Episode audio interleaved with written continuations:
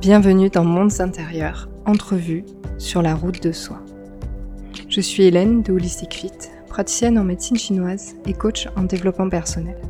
Dans ce podcast, je pars à la rencontre de personnalités inspirantes qui ont trouvé leur façon d'être soi. Être soi, une grande question. Qu'est-ce qu'être soi? Qui suis-je? A-t-on tous la même vision d'être soi? Comment y arriver quand on se cherche? Partons ensemble dans cette aventure au travers des récits de personnes qui nous partagent leurs mondes intérieurs.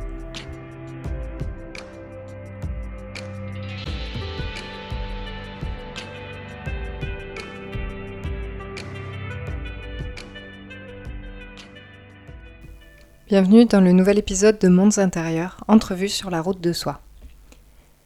Aujourd'hui, mon invité est Olivier Cabassu, acteur, metteur en scène, comédien. Il nous partage ses mondes intérieurs entre la vie sur scène et la vie personnelle. Bonjour Olivier, merci d'être mon invité dans Mondes intérieurs. Tu es donc comédien, acteur, metteur en scène. Est-ce que tu peux nous en dire un peu plus sur ton parcours? Bien, j'ai démarré euh, sans faire d'école au départ, donc à l'âge de 16 ans, dans un, café-théâtre à Béziers. Et donc là, euh, c'est bien parce qu'il y avait une partie atelier où les gens prenaient des cours de chant, etc. Donc je, je suis rentré là. Euh, C'était pas mon point fort de chanter. Et très vite, j'ai euh, regagné l'équipe de qui jouait, qui faisait les spectacles le, le week-end.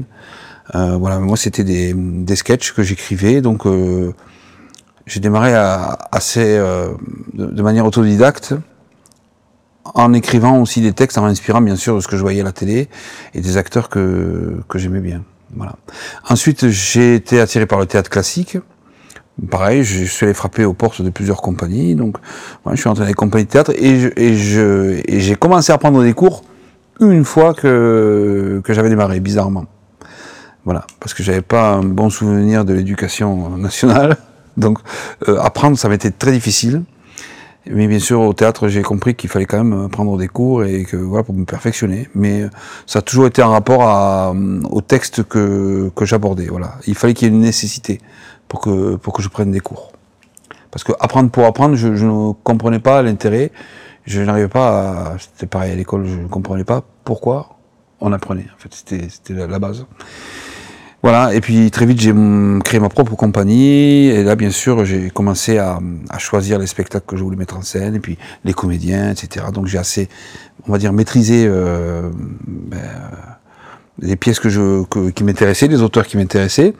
Et puis ensuite est venu le moment de la, bon, j'ai fait pas mal de mise en scène, et puis j'ai joué aussi avec pas mal de compagnies en tant qu'acteur. Et ensuite le moment de, est venu le moment des télé, des, télé, des fictions télé ou cinéma.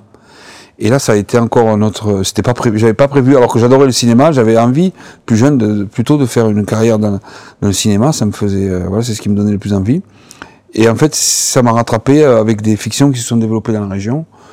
Et voilà, très vite, bah, j'ai eu d'abord des petits rôles, et puis maintenant j'ai un, un, rôle récurrent dans la, une série sur France 2 qui s'appelle Candice Renoir. Je suis très content. Et maintenant, donc, je mêle euh, parallèlement une carrière euh, théâtrale avec des textes que j'aime et, euh, et acteur pour la télévision ou le cinéma, quand ça arrive. Comment est-ce que tu vois, toi, le fait d'être soi? Alors, pour moi, déjà, le fait d'être soi, dans la vie, je parle, hein, euh, c'est d'être au plus près de ce qu'on a décidé pour nous, c'est-à-dire euh, par rapport à ce qu'on nous a inculqué, dans l'éducation, mais pas forcément que les parents, parce qu'on peut être éduqué. Pour moi, c'était un peu le cas aussi par euh, des valeurs que je me donnais à travers. Moi, c'était à travers ben justement des, films de cinéma ou des, ou des personnages de, de, fiction ou de théâtre. Euh, voilà, on s'invente des, des, des, modèles.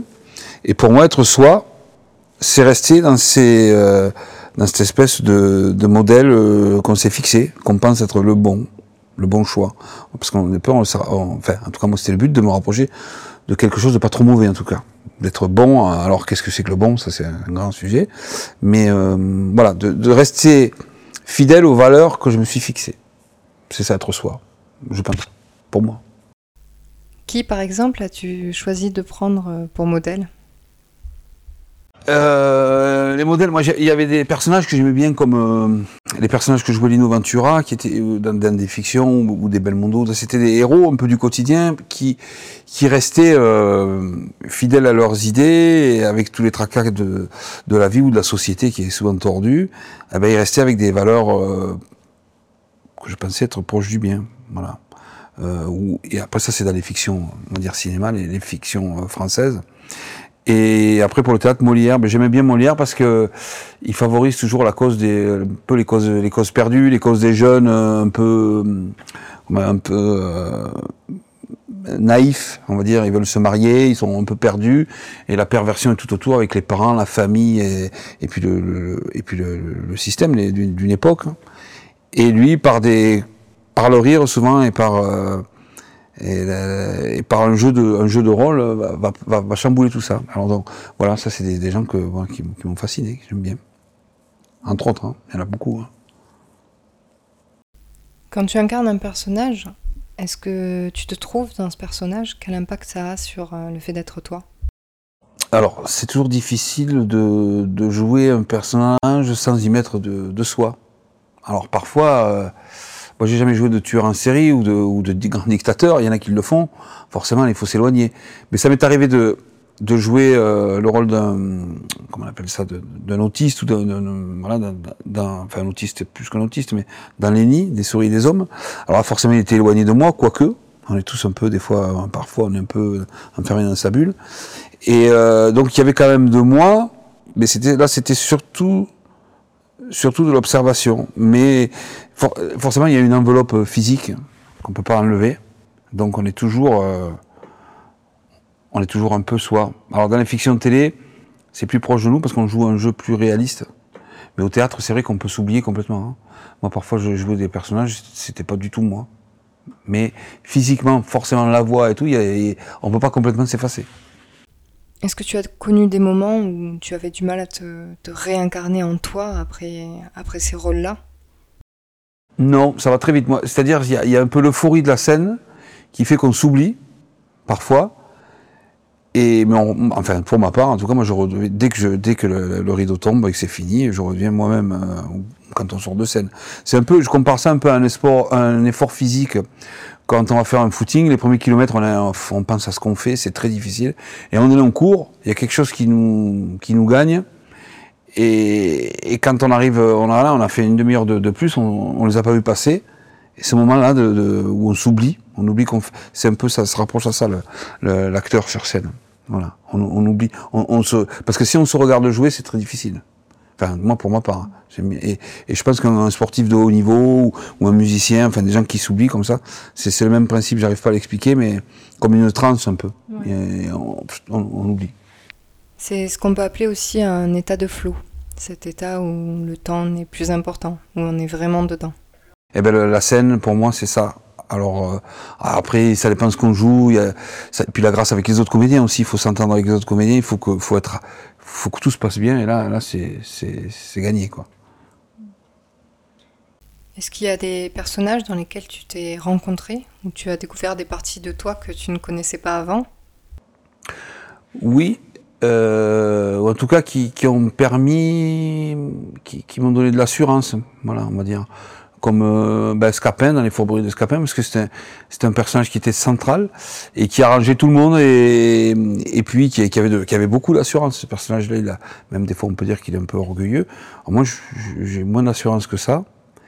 Et ce personnage là m'a m'aidé à me, me, redresser quoi. Voilà physiquement. Et j'aimais bien être sur scène en faisant ce personnage là et, euh, et puis dans Novecento, le, voilà, je fais plusieurs personnages et, et là, c'est pareil, ça m'a permis de, alors en tant que comédien, comme c'était un long voyage, puisque c'est un voyage dans tous les sens du terme, euh, c'est un long voyage parce que ça parle des, des traversées, euh, des, grands paquebots entre l'Europe et, et, les États-Unis, mais aussi parce qu'il y avait plein de personnages et on partait sur un bateau.